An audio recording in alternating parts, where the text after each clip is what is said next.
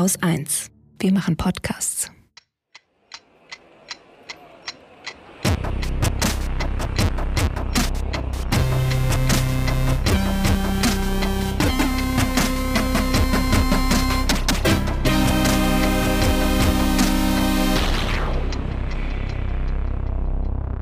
Willkommen zur Wochendämmerung vom 18. Juni 2021 mit Wahlen im Iran, Belarus, Autokosten, Maskenpflicht und anderen Corona-Bits, der Stasi, rechter Gewalt, Ungarn, Klimawirkung und Risiko, einer Klage bei den Europäischen, eine, eine EU-Klage, einer neuen Koalition in Israel, Homeoffice, Geflüchteten im Libanon, Delta, einer guten Nachricht, dem Börsenticker Holger Klein und Katrin Rönecke.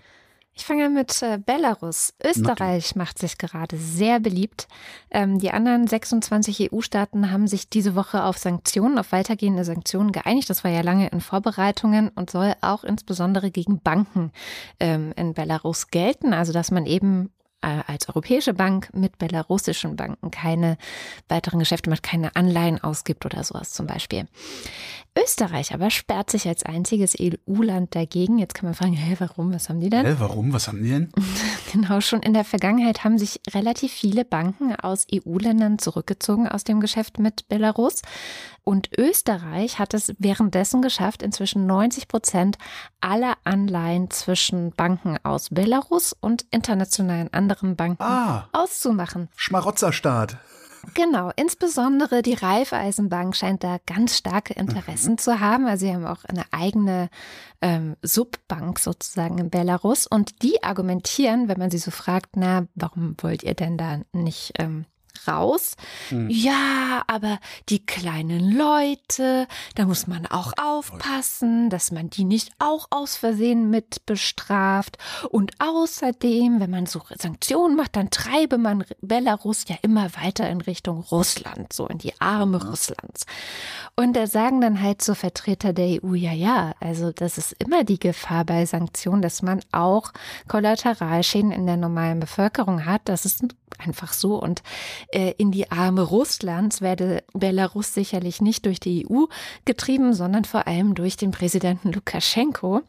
Insofern, naja, ähm, ein Oppositioneller aus Belarus, äh, der aber nicht weiter namentlich genannt wird in dem Bericht, den ich auch verlinken werde, ähm, meinte, naja, der wahre Grund ist wahrscheinlich, dass die Raiffeisenbank momentan in Belarus halt Scheiße zu Geld machen kann. Ja, genau. ja, ist ja, ist ja klar. Also ich meine, wenn du, wenn du allen Zahlungsverkehr nach außen abwickelst, ist doch super. Ja, Super. so viel dazu. Der Iran wählt heute einen neuen Präsidenten. Ähm, aktueller Präsident ist Hassan Rouhani. Äh, der darf ja nicht nochmal kandidieren, weil die haben da eine Amtszeitbeschränkung auf zwei, äh, wie nennt man das? Legislaturperioden. Früher haben sie den als gemäßigt bezeichnet, den Rouhani. Äh, mittlerweile wird sein Lager bezeichnet als pragmatisch konservativ, im Gegensatz zu Hardlinern.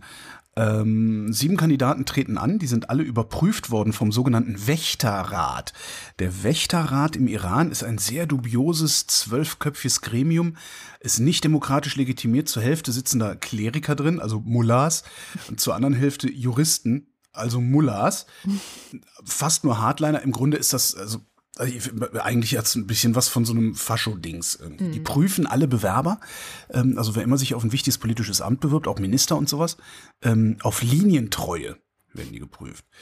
Das ist dann nicht so eine Linientreue wie in der DDR. Doch wahrscheinlich ist es so eine Linientreue wie in der DDR, nur dass die Religion eine andere ist. Disqualifiziert wurden praktisch alle aussichtsreichen Bewerber aus Rouhanis Lager Natürlich. ähm, die pragmatischen Konservativen halt. Dafür konkurrieren da jetzt äh, ja nur noch Hardliner gegeneinander. Ahmadinejad, wir erinnern uns, das ist der Typ mit der, ne, dieser, dieser Antisemiten, wobei gibt es eigentlich iranische Politiker und Politikerinnen, die keine Antisemiten sind? Ich weiß gar nicht.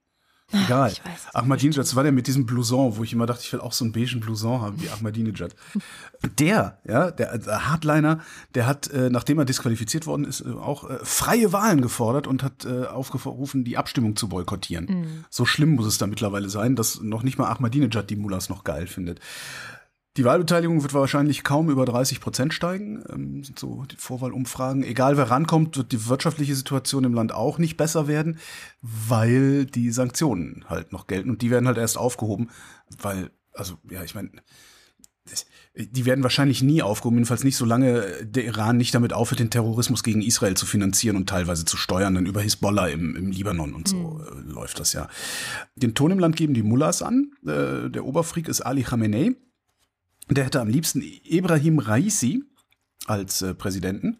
Und dann gucken wir mal, zu wessen Gunsten er die Wahl am Ende fälschen lässt. Ne? Weil es gibt doch noch einen anderen, Abdol Nasser Hemati heißt der, äh, der scheint überhaupt keine eigene Agenda zu haben, so okay. Recherche. Also es ist ein, ein Technokrat ohne politische Basis, stand in der Zeitung. Also der scheint überhaupt keine Agenda zu haben, so dass Khamenei da halt so lockerflockig durchregieren könnte. Im Laufe der nächsten Woche werden wir dann sicherlich wissen, was da los ist. Wo du vom Iran sprichst, ähm, kann ich ja gleich mal vorziehen, mein Thema Israel. Da gab es ja auch Wahlen, ist jetzt schon ein bisschen her. Ähm, und dann hat es eine Weile gedauert, bis ich eine Koalition finden konnte. Zur Erinnerung, es war, waren schon einige Wahlen in den letzten zweieinhalb Jahren gewesen. Dann hat die Koalition acht, jeweils. Acht oder so, ne? Nee, irgendwas. Nee, ganz so viel waren es nee? auch nicht. Ich glaube okay. vier oder ich weiß nicht. Ähm, jedenfalls ähm, ist am Ende irgendwie immer Benjamin Netanyahu als Premierminister hervorgegangen in einer sehr brüchigen Koalition. Konstellation, die es dann meistens wieder nicht sehr lange gehalten hat. Die Ulla Schmidt der Knesset, ja. Und jetzt gibt es eine neue Koalition und die setzt der zwölfjährigen Regierungszeit Benjamin Netanyahus ein Ende. Mhm. Und ich lasse jetzt mal das Wort vorerst weg, das man noch ziemlich oft ähm, in den Medien gelesen und gehört hat, auch in den internationalen Berichten. Die scheinen sich da ein bisschen vorsichtiger ähm, äh, ja ausdrücken zu wollen, weil sie nicht so richtig glauben, dass dieses Bündnis hält.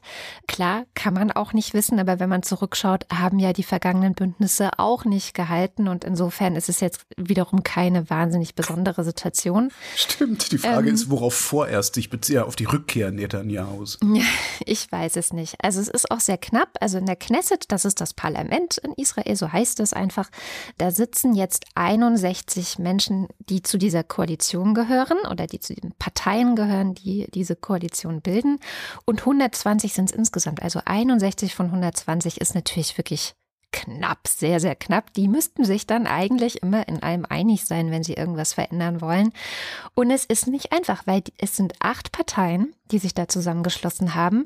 Drei Rechte, zwei mhm. aus der Mitte, zwei Linke und die arabisch-konservative Partei. Also es ist ein bunter Mix.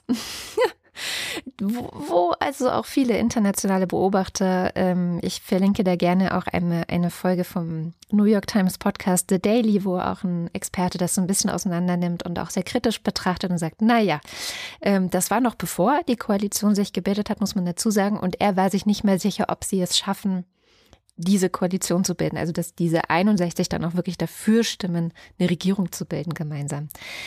Premierminister wird jetzt erstmal Naftali Bennett, das ist ein orthodoxer Jude, der dann in zwei Jahren abgelöst wird von Yair Lapid von der Zentrumpartei.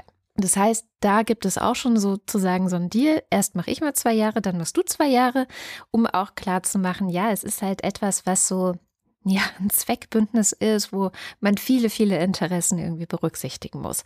Und ich glaube, das wird herausfordernd, aber was immer wieder auch gesagt wird, sie sind auch sehr geeint, nämlich in einem bestimmten Feindbild und das ist Benjamin Netanyahu. Also ihr wichtigstes Ziel war und ist, nach zwölf Jahren diese Ära zu beenden. Ja. Aber das ist was Persönliches oder geht es da auch um seine Politik? Also diese. Ja, es geht um die Politik. Ganz stark geht es auch um die Politik. Wir hatten ja zuletzt viel darüber gesprochen oder das war ja auch in der äh, Bonusfolge mit Katharina Konarek rausgekommen, dass auch sehr viel anti-arabische Ressentiments durch Netanyahu und seine Partei mitgeschürt wurden. Also vieles von dem, was jetzt diesen neuerlichen Krieg ausgelöst hatte, schreiben sehr viele Menschen auch ihm mit zu und sagen, er hat da eigentlich sehr, sehr schlecht regiert.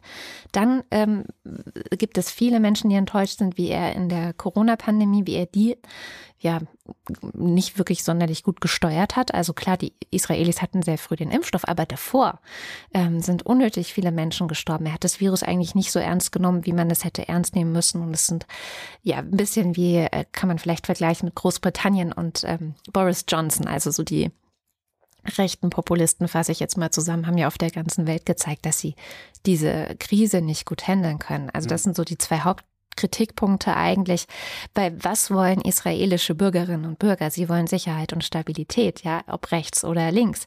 Das eint sie dann halt doch und das hat Netanyahu ihnen gerade 2020, 2021 eben überhaupt nicht mehr geben können. Im Gegenteil. Und jetzt ist eben die Hoffnung sehr groß, dass dadurch, dass so viele verschiedene Parteien und eben auch eine arabische Partei, aber eben auch orthodoxe Juden gemeinsam eine Regierung bilden, dass vielleicht sowas wie ja, ein pragmatisches lasst mal nach vorne schauen und lasst mal gucken, wie wir hier so ein bisschen Ruhe reinkriegen können. Ähm, und das ist auch interessant, weil du Iran gerade genannt hast. Dadurch, dass die Araber jetzt quasi mitregieren, äh, ist es auch etwas schwieriger für Israels Feinde, dieses Feindbild Israel so krass hochzuhalten. Also, wenn du Netanyahu als Feind darstellen kannst, ja, ist es leichter für dich als Iran zum Beispiel oder aber auch für die Hamas ist es leichter zu sagen, so hier, der ist doch scheiße, der schmeißt schmeißen wir irgendwie Bomben drauf. Jetzt, wo die Araber mitregieren dort, ist es natürlich nochmal was anderes. Also Schauen wir mal, wie lange es hält. Ich finde es sehr gut. Ich finde es auch sehr gut, weil Netanyahu ja auch eigentlich wegen Korruption mal vor Gericht gestellt gehört, das aber mhm. gut vermeiden konnte, solange er Premierminister war. Und jetzt mal gucken. Also schlimmstenfalls drohen ihm da richtig Gefängnisstrafen. Und auch das ist, glaube ich, ein Teil des Prozesses, den Israel jetzt ganz dringend braucht. Also gucken wir mal. Und kleine Side Note noch mit der neuen Koalition und mit den neuen Knesset-Abgeordneten wurde jetzt die erste gehörlose Knesset-Abgeordnete diese Woche Ach, verteidigt. Mhm. Vereidigt meinst du wahrscheinlich. Vereidigt habe ich verteidigt gesagt. Vereidigt. Vielleicht wurde sie auch verteidigt, kann ja sein. Ja. Na gut, Ausland, wenn du, wenn du Ausland sagst. Äh, hast du mitgekriegt, Orban hat jetzt Angst vor Schwulen? Jetzt erst? In Ungarn, in Ungarn haben sie ein neues Gesetz auf den Weg gebracht, das Homosexualität mit Pädophilie gleichsetzt. Hm. Ja? Willkommen im Mittelalter. Äh, das heißt, in Zukunft sind Bücher verboten, Aufklärungskampagnen verboten, Werbung verboten, die eine andere Familie zeigen als Vater, Mutter, Kind. Also das, was so Typen wie Orban gerade noch in den Kopf kriegen. Äh, Aufklärungskampagnen in der Schule sind verboten, Werbespots, äh, die ja gleichgeschlechtliche Paare zeigen, da gab es so eine Geschichte mit Coca-Cola letztes Jahr, mhm. sind auch verboten. Jetzt könnte man sich darüber prima amüsieren, weil es ja immer genau die oh ach so starken, souveränen Männer sind, die am meisten Schiss vor Schwulen haben. Das mhm. finde ich ja schon mal sehr, sehr lustig. Aber was ich wirklich sehr, sehr besorgniserregend finde an dieser ganzen Sache ist, das ist eine Eskalation. Erst waren es die Juden, jetzt sind es die Homosexuellen. Ja. Und wer wird das nächste Feindbild? Also, ne, da bist du, weiß ich so, gab es so dieses Dietrich Bonhoeffer-Zitat. Als die Juden geholt haben, habe ich geschwiegen, oder als die Kommunisten geholt haben, habe ich geschwiegen. Als sie mich holen kamen, war niemand mehr übrig, mhm. der was hätte sagen können. Ich krieg's nicht mehr genau zusammen. Aber Fact-Checking bitte. ähm, äh, das das finde ich wirklich sehr, sehr bedenklich, was da äh, gerade passiert. Und damit kommen wir nach Brüssel. Mal was ganz was Neues haben wir jetzt. Das Europäische Parlament verklagt die Europäische Kommission.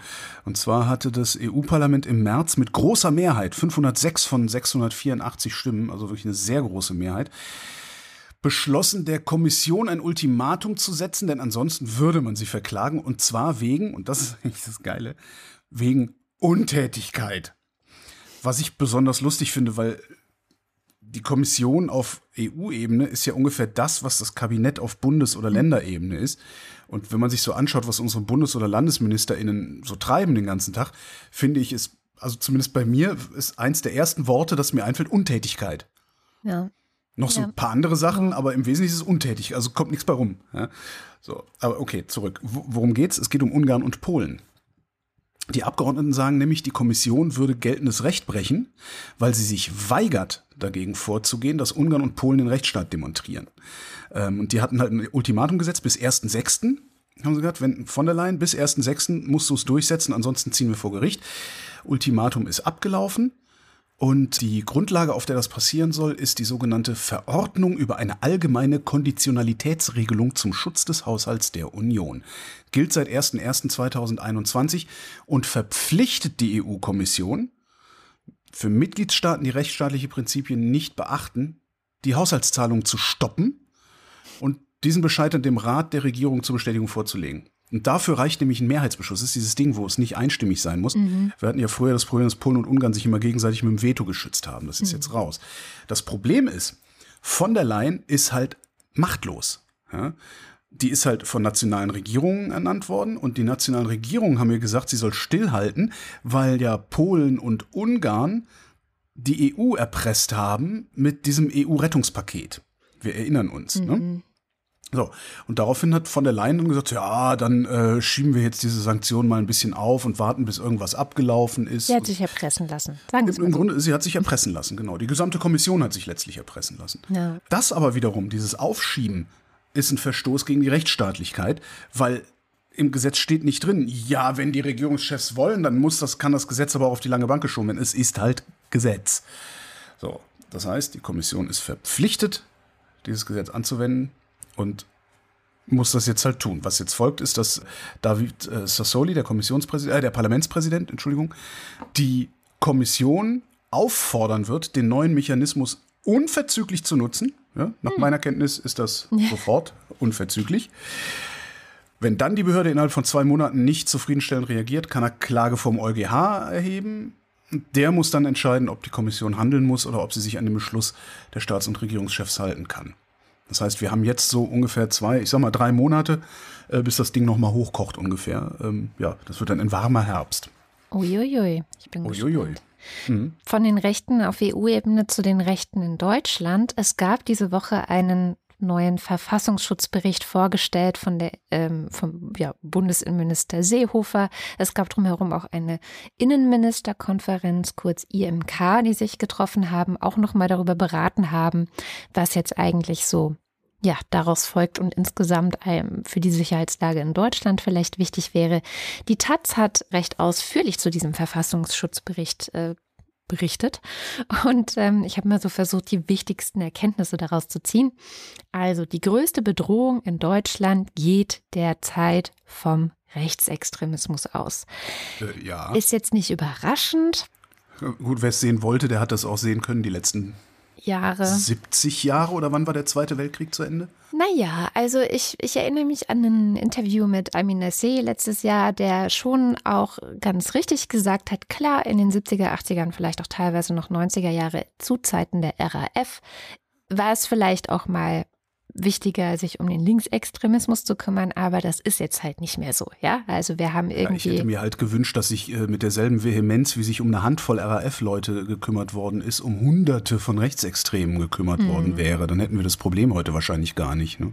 Ja, zumal ja die Rechtsextremen besser darin sind, Strukturen wie Polizei oder Bundeswehr zum Beispiel zu unterwandern. Ja. Wie dem auch sei. Die Zahl der Rechtsextremisten sei um 1200 etwa auf über 33.000 Personen, 33.300 war die Zahl gestiegen und davon seien ganze 13.300 gewaltbereit. Theoretisch gibt es noch mehr Linksextremisten, sagt der Verfassungsschutzbericht, nämlich 34.330 und äh, ich musste, als ich die Zahlen alle gelesen habe, ich gedacht, das sind ganz schön unnormal viele Dreien hier überall. Also, mhm. hm, naja, das nur nebenbei. Ähm, und aber von den Linksextremisten sind nur in Anführungszeichen, bitte hört die Anführungszeichen und unterstellt mir nichts, sind nur 9600 äh, gewaltbereit oder werden eben vom Verfassungsschutz als gewaltbereit eingestuft. Das sind um die 4000 weniger, obwohl es. Ist da, gibt es da nochmal eine qualitative Unterscheidung? Also, weil, also ich sehe Linksextremisten, abgesehen davon, wenn sie Pflastersteine auf Polizisten werfen mhm. von Hausdächern, wie kürzlich in Berlin geschehen, das ist sicherlich nochmal eine andere Qualität. Aber linksextremistische, Achtung, Anführungszeichen, Gewalttaten, ähm, die sehe ich halt in brennenden Einkaufswägen und brennenden Mülltonnen und so einem Scheiß. Und rechtsextreme Gewalttaten sehe ich prinzipiell sich gegen Leib und Leben anderer Personen richtend. Mhm. Naja, also, es gab wohl auch, also war ja, war ja neulich so ein Fall, ähm, dass Linksextremisten bei Nazis zu Hause vorbeigeschaut haben und die verprügelt und richtig, also ordentlich zusammengeschlagen haben und so. Und es gab wohl auch Tötungsversuche gegen Nazis und so. Also es ist schon mhm. auch Gewalt, die sich gegen Menschen richtet, aber ich habe jetzt keine genaue äh, Auflistung oder Differenzierung nach Gewalt gegen Dinge oder Sachen, mhm. ähm, Sachbeschädigung und Gewalt, Gewalt gegen Menschen. Genau. ähm, die Islamisten wollen wir natürlich nicht vergessen. Es sind derzeit 28.715 Personen. Zu den Gewaltbereiten fehlten jetzt hier in der Taz die Zahlen, aber vielleicht kann man die noch raussuchen. Was jetzt noch mit besonderer Sorge betrachtet wird und wo auch eine interessante Diskussion dahinter steht, ist der Antisemitismus in Deutschland. Der wächst weiter, weiter, weiter. Mhm. Und die Diskussion, die so ein bisschen dahinter steht, also ich meine, wir haben es einerseits gesehen, es gab ja diese sogenannten anti-israelischen oder na, israelkritischen Demos, muss man also israelkritische Demos, genau, ähm, wo dann ja auch teilweise Synagogen beschädigt wurden und so. Das soll in Zukunft vermieden werden, also dass in Anführungszeichen Israel kritische Demos an Synagogen vorbeiführen zum Beispiel oder an anderen jüdischen Städten soll von vornherein verboten sein, ähm, was sicherlich sinnvoll ist. Aber sie diskutieren jetzt auch, ob Antisemitismus, was bisher immer der Fall war, generell als rechtsextrem eingestuft werden sollte oder äh, was denn sonst? Ja, es gibt halt auch Linke, die antisemitisch sind. So, das ist ein bisschen das Problem ah, in der ganzen Sache. Okay. Mhm.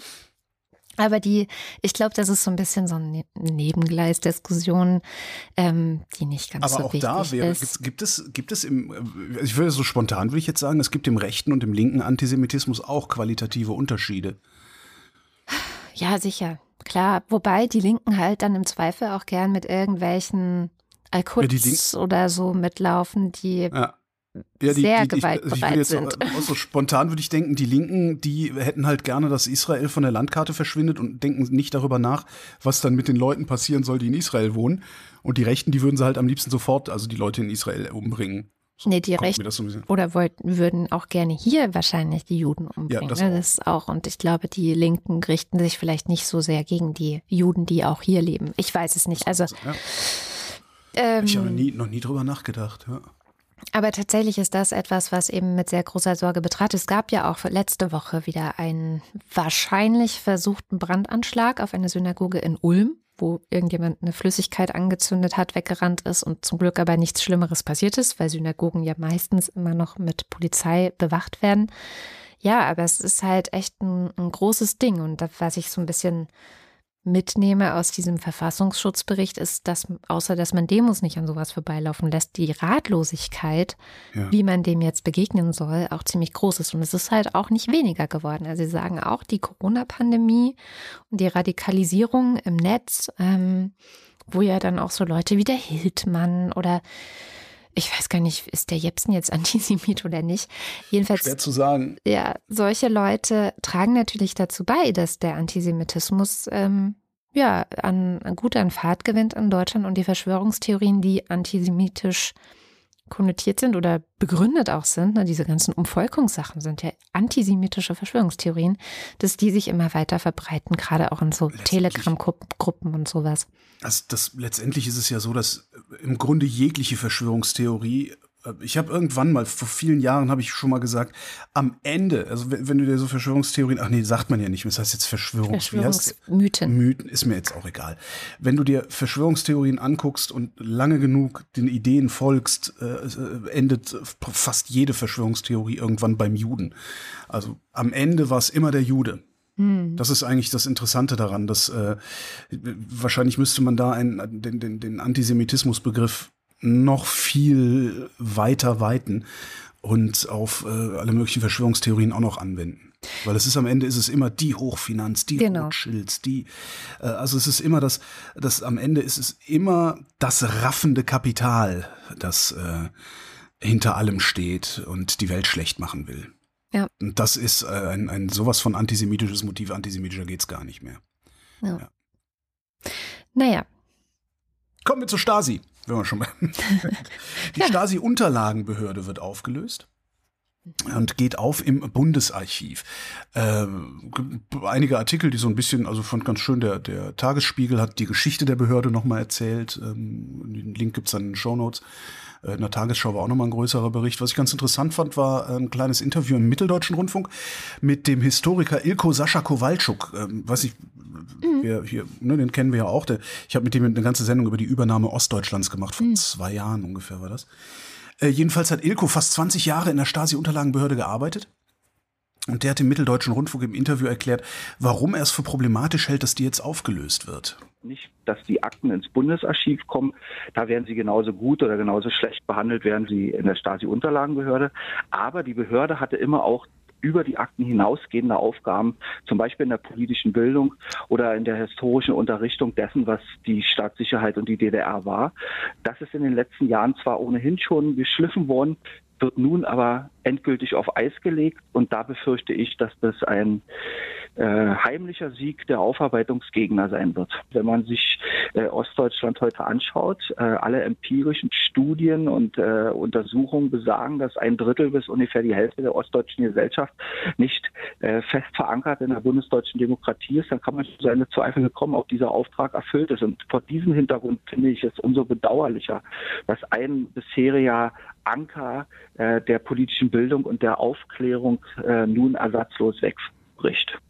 Also es ist vollkommen richtig und das kritisiere ich seit äh, 20 Jahren, dass durch die bloße Existenz der Stasi-Behörde, der Stasi-Unterlagenbehörde, äh, natürlich die Staatssicherheit so derart zentriert wurde, äh, dass viele Menschen glauben, die DDR war eine Stasi-Diktatur und nicht sehen, was es wirklich war, eine SED-Diktatur. Das, was in den 90er Jahren mehr oder weniger in der Aufarbeitung schief lief, nämlich diese Zentrierung auf die Stasi-Akten und auch das ahistorische Umgehen mit den Akten, das ist äh, so schnell nicht aus den Köpfen herauszubekommen. Ich glaube, was besonders wichtig ist und auch besonders fatal äh, ist, dass es bisher nicht passiert ist, an den deutschen Hochschulen und Universitäten gibt es keine Lehrstühle für die Geschichte des Kommunismus und auch keine Lehrstühle für die Geschichte der DDR. Dann wird es auch schwierig, dass man das als Lehrerin, als Geschichtslehrerin, als Politiklehrer und Politiklehrerin in der Schule selbst in seinen Unterricht integriert. Und das ist das große Problem. Es schreibt sich gewissermaßen immer wieder vor. Und dass es diese Lehrstühle nicht gibt, das mhm. war mir überhaupt nicht klar. Ich hätte, ich hätte ganz im Gegenteil erwartet, dass es davon ziemlich viele gibt.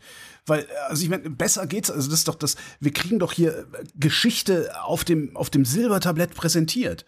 Ja. Also du, weißt du, die Zeitzeugen sind alle noch am Leben, fast alle. Äh, selbst die Verbrecher sind zum Teil noch am Leben. Selbst die, die, die Leute, die, die im Politbüro gesessen haben, zwei, drei Rennen davon noch rum. Das heißt, man, man, man könnte ohne weiteres äh, äh diese, diese Dinge einrichten, weil, weil solange du diese Lehrstühle nicht hast, überlässt du natürlich auch genau denjenigen die Erzählung über die Geschichte der DDR, die rein propagandistische Interessen verfolgen und eben nicht aufklärerische Interessen. Und jetzt meine ich nicht Aufklärung über die Verbrechen der DDR, sondern aufklärerisch im Sinne von total beleuchtend, so dass man sich selbst ein Bild machen kann, so dass man möglichst die Fakten sieht und sowas. Weil du hast ja auf der einen Seite hast du äh, irgendwie diejenigen sehr gerne auch Westdeutsche, die bei jeder sich bietenden Gelegenheit Stasi, Stasi röcheln. Mhm. Und, und auf der anderen Seite hast du diese, ja, früher war alles besser, da hatten wir noch eine Gemeinschaftsgefühl-Fraktion. Mhm. Und, und denen kannst du die Erzähl Erzählung doch nicht überlassen. Das ist doch Wahnsinn. Tja. Ja, jedenfalls habe ich jetzt Bock, was länger mit Ilko drüber zu reden. Oh ja, mach mal. ich muss gucken, wann ich die Zeit dazu finde. Im Moment ist es sehr, sehr eng bei mir. Also das wird, also wenn, dann wird das irgendwann über den Sommer. Also ich werde ihn auf jeden Fall mal fragen, ähm, ob wir uns vielleicht irgendwann im Sommer mal treffen können oder sowas. So. Ich bin ja neulich über ihn gestolpert, weil er, und das wusste ich vorher gar nicht, auch am Chronik-Fatigue-Syndrom leidet. Ja, Schon relativ lange. Mhm. Hast aber nicht gefragt. Nee, wusste ich einfach nicht. Man muss ja auch immer wissen, wonach man zu fragen hat. Genau. wonach vielleicht viele fragen, also zumindest die Bundesregierung fragt danach, ist, was ist denn jetzt mit dem Klimawandel und welche Auswirkungen wird es denn eigentlich für Deutschland haben? Und ähm, in Deutschland denken wir ja, habe ich so oft das Gefühl ganz gerne, naja, bei uns wird es schon nicht so schlimm. Ja, nee, wir haben ja Geld genug, wir bauen dann einfach die Deiche höher. Ja, genau, irgendwie so.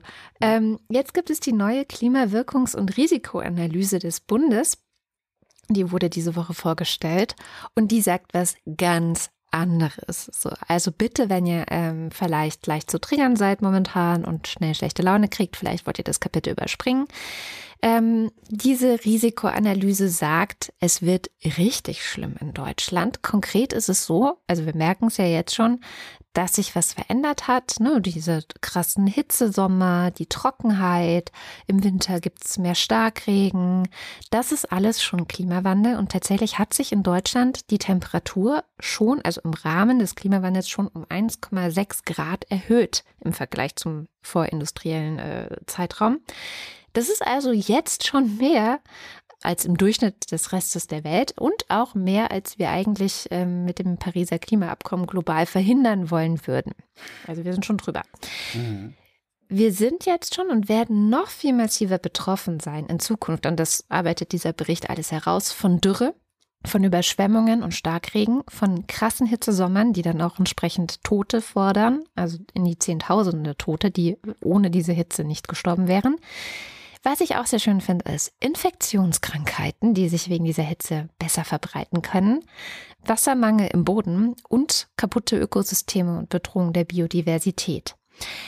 Kurz, ähm, das wird uns ziemlich heftig treffen und deswegen plädiert dieser Bericht dafür, jetzt schon möglichst viele Maßnahmen zu ergreifen, um Schlimmeres aufzufangen ähm, in der Zukunft. Ich bin gespannt, weil das natürlich mhm. wieder mal an die Politik appelliert, in die Zukunft zu denken. Und wir wissen ja, dass dazu bisher die bisherige Regierung nicht so gut in der Lage war. Also es geht um Zeiträume von wirklich vielen Jahrzehnten. Ja, also die erste Etappe ist so bis 2050, die nächste Etappe ist bis zum äh, Jahr 2001, nee, wie, wie, wie nennt man das eigentlich? 2100, ne? Ist das Jahr dann das nächste? Bis zur Jahrhundertwende. Bis zur Jahrhundertwende, genau. Also man müsste eigentlich jetzt schon bis zur Jahrhundertwende denken, politisch denken, vorausschauen, denken und planen, was man macht für die Menschen, die dann leben. So, und das es fällt mir schwer, mir bei unserer Politik vorzustellen, dass es gemacht wird. Genau, ausgerechnet Leute, die schon dran scheitern, länger als vier Jahre im Voraus ja. zu denken. So, ja. ja. Mhm. Aber es gibt vieles zu tun, das listet der Bericht auch auf. Also man könnte Asphaltflächen entsiegeln. Es bräuchte mehr Bäume und Grünflächen in den Städten. Mhm. Es bräuchte Belege auf den Straßen, die Hitze und Starkregen gut aushalten. Es bräuchte ein, Achtung, sturmsicheres Schienennetz und, und, und. Ähm, insbesondere was die Städte angeht, also die Städte könnten einen ziemlich großen Beitrag leisten, um die Menschen zu schützen, die in ihnen leben. Es leben ja auch immer mehr Menschen in Städten. Aber dazu müssten sie, also es gibt so die Idee der Schwammstadt. Ähm, das verlinke ich gerne. Es ist so grob gesagt eine Stadt, die ähm, auch CO2 oder die, die, die äh, Treibhausgase aufnimmt wie so ein Schwamm. Und äh, das eben vor allem durch Bäume, durch Grünflächen, aber auch sowas wie Hitzesommer erträglicher machen für die Menschen, die in Städten leben, indem man so Luftschneisen durch die Städte plant, also wo einfach Winde durchziehen können, dass es abkühlen kann, was ein großes Problem ist momentan. Und ähm, eine Sache, die man sofort ändern müsste, wäre Stadtplaner neu mhm. ähm, ja anders auszubilden. So ein bisschen wie mit den Stasi, äh, wie, ja. wie mit der äh, Ost- und DDR- und Stasi-Geschichte, dass man eigentlich, warum ist das nicht im, warum gibt es da keinen Lehrstuhl? Ja, so ähnlich müsste man eigentlich jetzt anfangen, Klimastadtplanung ja zu begründen und Leute darin auszubilden, wie sie die Städte denn eigentlich klimasicher machen können für die kommenden Jahrzehnte. Das mhm. gibt es auch noch nicht. Naja, den ganzen Report verlinken wir. Also wer Lust hat, sich am Wochenende bei über 30 Grad schon mal so richtig schön in die kommenden Jahrzehnte einzugrooven, bitteschön passt doch meine nächste dazu. Und zwar geht es ja viel um Benzinpreise und deren Erhöhung dieser Tage, ne? weil damit kann man so mhm. super Wahlkampf machen weil die Leute diese Preise natürlich täglich sehen. Äh, viele kriegen sie auch mit, weil sie mehrfach in der Woche tanken. Autofahrer halten sich sowieso für die Melkkühe der Nation, was sie nicht sind. Und, und weil man mit solchen Pille-Palle-Diskussionen vor allen Dingen auch ganz prima vermeiden kann, sich um echte Probleme zu kümmern, was ja insbesondere zur DNA der Parteien mit der hohen Achtung Wirtschaftskompetenz gehört. Also so FDP, Union, große Teile der SPD, die haben ja irgendwie Probleme, sich um Probleme zu kümmern. Jedenfalls hat Heiko Bielinski, ähm, der hat auch so ein Buch geschrieben, äh, Sorgenfreies, autofreies Leben oder so ähnlich. Mhm, ähm, Heiko Bielinski hat sich für die Süddeutsche mal angeguckt, was so eine Spritpreiserhöhung, über die wir da reden, so 16 Cent mehr und sowas, was das denn in der Realität bedeutet. Und dabei hat er nämlich was gemacht, die Gesamtkosten des Kraftfahrzeugs genommen. Ne? Also Wertverlust, Werkstattkosten und so weiter. Das sind ja genau die Kosten, die Autofahrer immer so gerne ausblenden. Also Autofahren ja. macht ja dumm. Ne? Äh, und zwar so richtig. Autofahrer glauben ja immer, sie kämen billig von A nach B, weil sie immer nur ihren Spritverbrauch angucken. Ne? Willst du eine Beispielrechnung? Ja, her damit. Die günstigsten Autos, die du so finden kannst, gibt der ADAC gibt immer eine Liste raus, äh, was ja. die Kilometer, ne? also legt glaube ich zugrunde 15.000 Kilometer im Jahr, äh, alle sechs Jahre ein neues Fahrzeug oder sowas äh, legen die zugrunde. Die, die günstigsten Autos kosten um die 30 Cent pro Kilometer, 50 Cent ist eher so der Durchschnitt für günstige Autos. Mhm. Äh, SUVs kommen sehr sehr schnell auf einen Euro. Ähm, so. Also nehmen wir mal nehmen wir mal die 30 Cent pro Kilometer. Eine Fahrt von mir zu Hause zum RBB nach Potsdam, wo ich noch arbeite, und zurück sind insgesamt 64 Kilometer. Die Fahrt kostet mich also knapp 20 Euro. Wow. Die, die Fahrt mit der S-Bahn kostet 7,60 Euro. Das heißt, Autofahren ist keine Notwendigkeit, sondern ein Luxus. Ja, das ja. darf man sich immer. Es, es gibt genug. Äh, na, jetzt kommt dann wieder gleich sind die Kommentare dann wieder. Ich wohne auf dem Land, ich kann nicht. Ja, du wohnst am Land, du kannst nicht anders, ich weiß.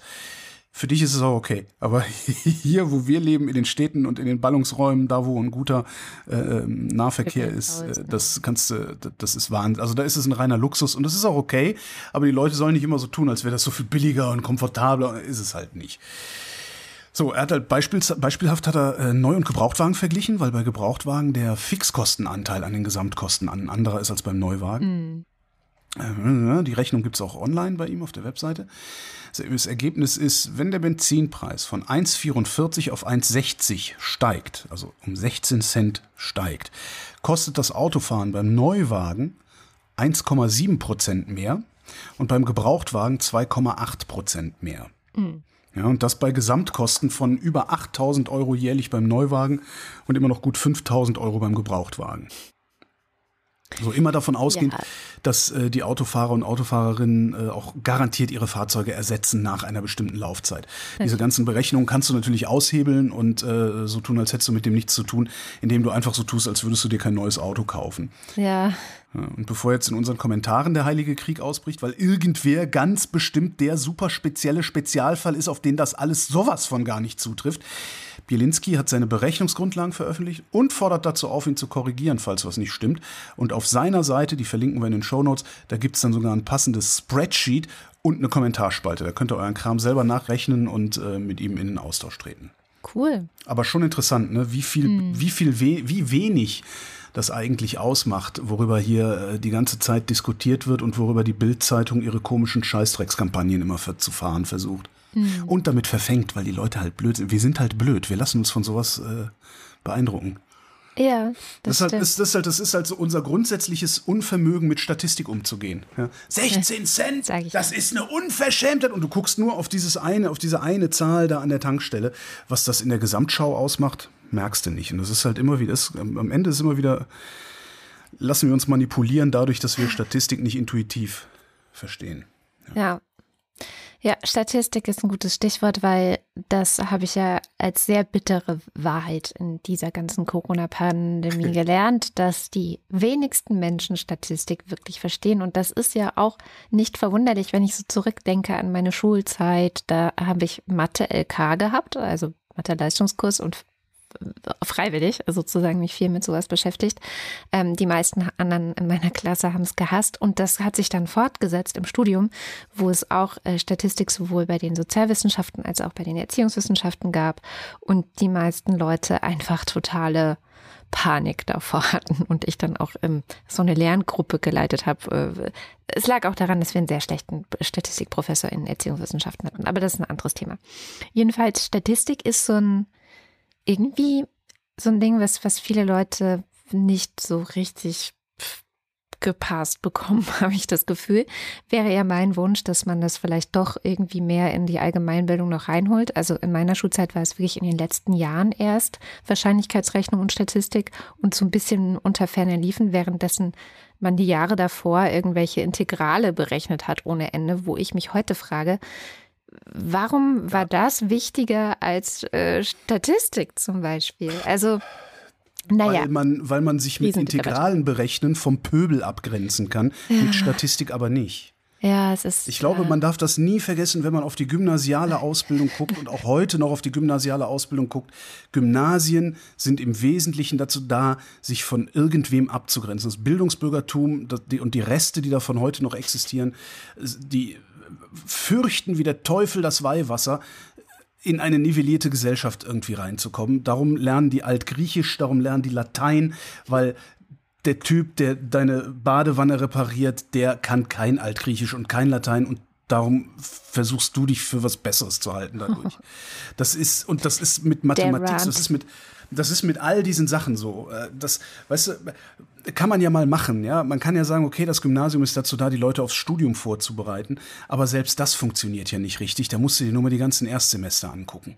Mhm. Weil die können all das, was sie eigentlich können sollten, auch nicht.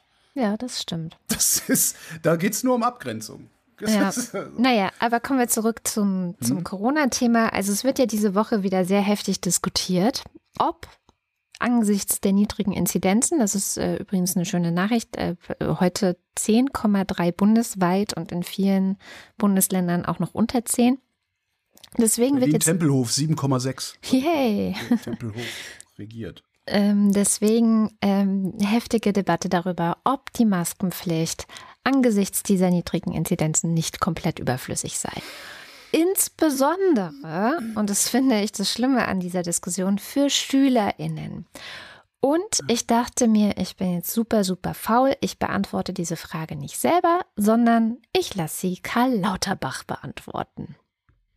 Äh, die Maskenpflicht im Außenbereich ist in der Tat zum jetzigen Zeitpunkt bei der niedrigen Inzidenz für viele Bereiche nicht mehr äh, sinnvoll, nicht mehr nötig. Die Lage ist natürlich ganz anders im Innenraum. Da ist für die meisten größeren also Zusammenkünfte in Innenräumen die Maskenpflicht nach wie vor sinnvoll. Aber die Justizministerin sagt, auch in der Schule könne man das auch aufheben. Gehen Sie da also nicht mit bei ihr? Äh, ehrlich gesagt, zum jetzigen Zeitpunkt würde ich die Maskenpflicht in den Schulen nicht aufheben, weil für das noch laufende Schuljahr äh, wäre es nicht schön, wenn sich die Kinder infizieren würden kurz vor den Sommerferien. Wir müssen davon ausgehen, dass die Inzidenz einfach noch zu hoch ist, als dass man mit also voller Mannschaft quasi in der Schule sitzen kann ohne Maske. Aber Herr da käme es zur Ansteckung. Entschuldigung. Und das ist einfach. Es, ja. Es gibt ja Gegenden in Deutschland, da ist die Inzidenz einstellig, tendiert gen Null. Und dann müssen die Schülerinnen und Schüler trotzdem weiterhin Maske tragen oder sollen? Nein, in den äh, also Gegenden, das sind ja wenige, wo tatsächlich die also äh, Inzidenz mittlerweile einstellig ist. Da kann man auch äh, also in den Innenräumen vorsichtig die Maskenpflicht lockern, aber das betrifft ja nicht ganz Deutschland. Im Durchschnitt haben wir ja noch eine zweistellige Inzidenz und also äh, daher in einzelnen Bereichen, wo tatsächlich die Inzidenz so niedrig ist, da wäre das also mehr Mut möglich. Das kann man, das kann man dann riskieren, aber für ganz Deutschland geht das noch nicht. Ich ja. finde ganz lustig, wie er immer so ansetzt und casual reden will und dann nochmal neu ansetzt, um ein zitierfähiges Zitat äh, aus seinen Antworten zu machen. Das finde ich ganz, äh, ah, nee, ich antworte, so in seinem Kopf wird passieren, nee, ich antworte nochmal neu, damit die das hinterher rausschneiden und zitieren können. ja, also wenn es ganz, ganz niedrig ist, kann man es vielleicht versuchen, sagt Herr Lauterbach. Und ich finde, man muss ja auch immer gucken, nicht nur, was ist die Gesamtinzidenz, denn ein nicht unerheblicher Teil der deutschen Bevölkerung ist inzwischen geimpft und damit zumindest in Teilen immun. Die Kinder aber nicht, die werden die Schulen stecken und die Inzidenzen in den Altersgruppen derjenigen, die da in die Schule gehen, sind eben tatsächlich teilweise noch deutlich zweistellig. Aber darf man so da drauf blicken? Ich glaube sogar, man muss so da drauf blicken. Also ich glaube, wenn du. Also ich intuitiv würde ich es auch machen, aber ich, ist das, ist das richtig? Das, weil, weil äh, letztendlich bedeutet ja die gesamtgesellschaftliche Inzidenz auch das rund um die Kinder herum sozusagen. Genau deren Umfeld ja geschützt ist? Ja, es ist komplex. Also ich vereinfache das mir immer und sage die Altersgruppen und gehe damit natürlich stillschweigend davon aus, dass wenn jetzt zum Beispiel in Berlin haben wir gerade bei den 10- bis 14-Jährigen, das ist immer die höchste Inzidenz, da ist sie noch bei 33. Mhm. Und ich, ich setze quasi, wenn ich diese Zahl nehme und sage, ich, ich gehe von dieser Zahl aus und möchte von dieser Zahl her meine Handlungen ähm, oder meine Entscheidungen treffen, dann sage ich, die sind halt sehr viel umgeben von genau dieser Altersgruppe. Und für Schulen trifft es ja zu. Also die sitzen ja zu 30 oder sowas in Räumen mit genau dieser Altersgruppe, bei der die Inzidenz eben 33 ist und nicht 7, noch was. Mhm. Ich glaube schon, dass es wichtig ist, das anzuschauen und mit anzuschauen und mit in diese Debatte mit reinzunehmen, Maske in der Schule oder nicht. Und was auch wichtig ist, aber das äh, handle ich diese Woche nur kurz ab, das ist eben die Delta-Variante, die zunehmend auch in Deutschland Verbreitung findet und in Großbritannien zum Beispiel gerade dazu führt, dass diskutiert wird, die letzten Öffnungsschritte. Ne? Also Großbritannien ist ja in großen Teilen. das nicht, die haben das um vier Wochen verschoben. Ach, die haben es jetzt verschoben. Ah, okay, dann bin ich noch ein bisschen von gestern. ähm, hatte ich mir. Nee, die diskutieren das und bei uns, äh, bei uns ja. äh, schreibt sich das auch ziemlich hoch. Also wir haben äh, ja. letzte Woche, also Kalenderwoche 21 hatten wir 3,7 Prozent Delta, Kalenderwoche 22 hatten wir schon 6,2 Prozent Delta. Das ist schon echt enorm. Genau. Und was bei Delta ganz interessant ist, ähm, man erkennt das nicht. Ähm, das, äh, die Leute, die an Delta erkrankt sind, beschreiben keinen Verlust von Geruchs- oder Geschmackssinn. Hm. Kopfschmerzen, laufende Nase, raue Kehle. Äh, zum Teil Fieber, aber auch nicht so viel. Also das Ding sieht aus wie eine einfache Erkältung, ist aber im Zweifelsfall keine einfache Erkältung. Ja. Weil was man nicht vergessen darf, ist, wir haben es dann nicht mit einer Lungenkrankheit zu tun, sondern mit einem systemweiten Problem. Ja. Also auch Delta wirkt doch so, wie die Alpha-Variante wirkt, nur an manchen Stellen halt nicht mehr so interessant, eben wie mit diesem Geruchsverlust.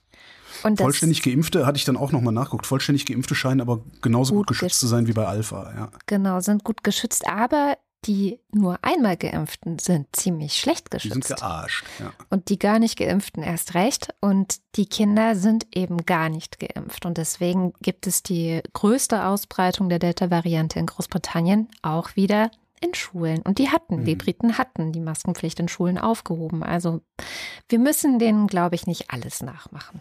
Ja, machen wir aber, weil die Gesundheit von Schülerinnen und Schülern ist scheißegal. Wie wir gelernt haben. Genau. Wo wir dann gerade bei Corona sind, äh, Obacht, ähm, Angestellte äh, im Innendienst. Vermutlich endet die Pflicht, dass die Arbeitgeber euch Homeoffice anbieten müssen am 1.7., weil dann nämlich die sogenannte Notbremse ausläuft und natürlich niemand die Chance ergriffen hat, dieses Recht der MitarbeiterInnen irgendwie zu verstetigen, weil so modern sind wir jetzt nur auch nicht in Deutschland. Ja. Ich habe noch ein Thema mitgebracht, was die ganze Welt oder beziehungsweise die Scham hat uns ein Thema mitgebracht, was noch mal ein bisschen rauszoomt aus Deutschland und auf die ganze Welt schaut. Aber es hat auch mit uns, es hat auch mit Deutschland zu tun. Und zwar gab es eine, einen neuen traurigen Rekord. Es sind in diesem Jahr so viele geflüchtete Menschen zurück nach Libyen gebracht worden wie bisher noch nie. Warum das wichtig ist, äh, das erzählt uns am besten die Scham. Und man mahnt immer wieder davor. Die Menschen, wenn sie im Mittelmeer abgefangen werden, sie dürfen nicht nach Libyen zurückgebracht werden. Libyen ist kein sicheres Land, weder für Geflüchtete noch für Migrantinnen. Das sagt nicht ich, das sagt die IOM, die Internationale Organisation für Migration und die Vereinten Nationen immer und immer wieder. Und das obwohl oder auch weil Libyen das Haupttransitland von Menschen ist, die von Nordafrika aus sichere europäische Länder erreichen wollen. Die meisten Menschen, ungefähr 90 Prozent, die eine Überfahrt über das Mittelmeer wagen, die starten genau von Libyen aus. Und momentan befinden sich über 45.000 geflüchtete Menschen und Asylsuchende in dem Land, die vielleicht diese Überfahrt bald antreten wollen. Das heißt also, das ist und wird weiterhin ein Thema sein, mit das wir uns unbedingt beschäftigen müssen. Denn diese Überfahrt über das Mittelmeer nach Europa ist unglaublich gefährlich. Das hören wir immer wieder in den Nachrichten, auch hierzulande. Laut den Vereinten Nationen sind bis Oktober 2019 65 Prozent, also mehr als die Hälfte aller Todesfälle bei Überfahrten über das Mittelmeer genau hier in Libyen aufgetreten. Wie die Zahl heute aussieht, dazu habe ich nicht nichts Genaues gefunden, aber ich habe herausgefunden, wie viele Menschen dieses Jahr bereits im Mittelmeer gestorben sind. Und diese Zahl, die ist derzeit bei mehr als 450 laut der IOM. Die UN sagt, sie ist sogar noch höher, bei ungefähr 680. Was passiert also genau mit diesen 13.000 Menschen, die jetzt in diesem Jahr bereits nach Libyen zurückgeschickt worden sind? Ich versuche es mal so anschaulich wie möglich zu machen und dabei zu erklären, weshalb das sehr problematisch ist, weshalb Libyen kein sicheres Land für geflüchtete Menschen und Asylsuchende ist und weshalb wir in Europa Druck auf unsere Regierungen machen müssen. Wenn die libysche Küstenwache geflüchtete Menschen im Meer abfängt, dann bringt sie sie in Internierungslager, in sogenannte Internierungslager. Momentan sollen dort um die 3000 Menschen inhaftiert sein, aber die genaue Zahl, die ist nicht bekannt. Das könnte auch viel, viel höher sein. Das Problem ist, dass es verschiedene Lager gibt. Es gibt sogenannte staatliche und illegale Lager. Und auch wenn sie staatlich sind, dann sind sie nicht wirklich viel besser.